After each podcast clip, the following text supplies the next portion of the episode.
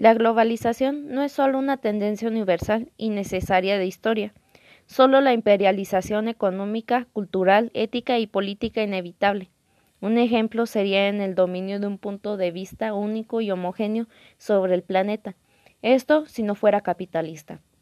Por lo cual, la globalización también puede ser entendida como interconexión. También se ve como un proceso necesario, universal, que llega a ser involucrado la explotación real del planeta como una unidad que llega a organizar la producción, el mercado y la competencia y haciendo efecto de una formación global de carácter económico, militar, cultural y político. En la etapa de inserción de México que los procesos de globalización y transnacionalización se distingue en tres aspectos. La primera es la asfixia financiera y necesidad de capitales. En la segunda, son las reformas legales para la inserción plena en México en el comercio internacional, que han derivado en la tercera, que son los tratados de libre comercio suscritos en el país. Estos aspectos han llegado a tener derivaciones políticas y sociales en el cual entre ellas se encuentran las políticas educativas que están actualmente. Una cosa importante por la que la globalización ha sido gran beneficio para México en el ámbito educativo es porque gracias a ello ha sido incrementada durante estos años. Los beneficios que llegó a traer es que exige obligaciones como abrir el mercado de servicios y los bienes los cuales se tienen que obtener conocimiento para puestos que se dan en el mundo laboral. La globalización ha incrementado la movilidad de los servicios educativos ya que al hacer el intercambio de ideas y o experiencias que hace que obtengamos un conocimiento institucional e individual por parte de los alumnos.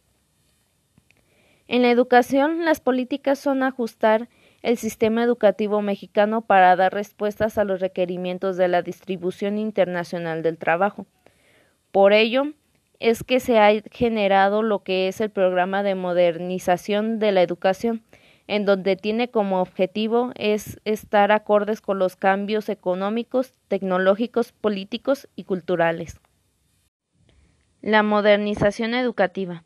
La definición de modernidad como proceso de reestructuración productiva puede llegar a explicar las nuevas formas de concentración capital, lo cual debe de ser concentrarse en su momento con las nociones de modernidad esgrimidas como uno de los ejes sobre los que se asientan la estructuración del sistema educativo mexicano.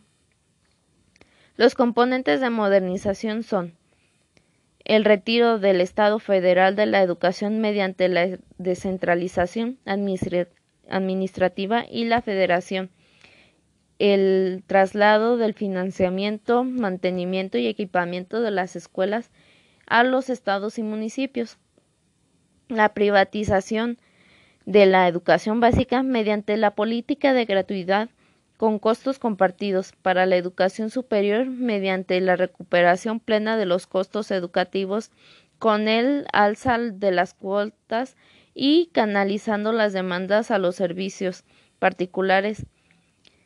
La atención a la población marginal mediante programas compensatorios, marginación de los sindicatos en tomas de decisiones.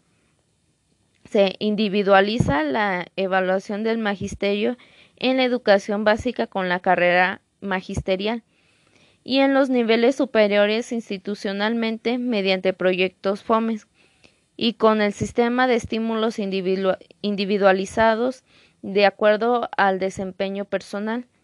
Una explícita vinculación entre el sistema productivo y el educativo, en la educación básica y en los niveles superiores, encauzando la demanda estudiantil hacia carreras técnicas y mediante la creación de las universidades tecnológicas.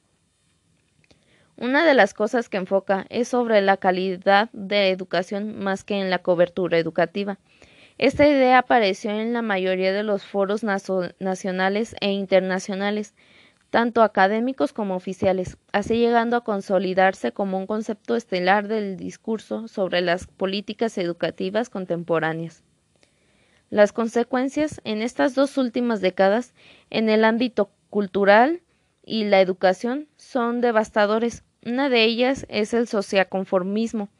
Lo que lo caracteriza es porque la destructuración del pensamiento, el desánimo de la razón y el descrédito de la teoría, la voluntad e inhibición de la conciencia genera una conducta sumisa al poder y al orden establecido.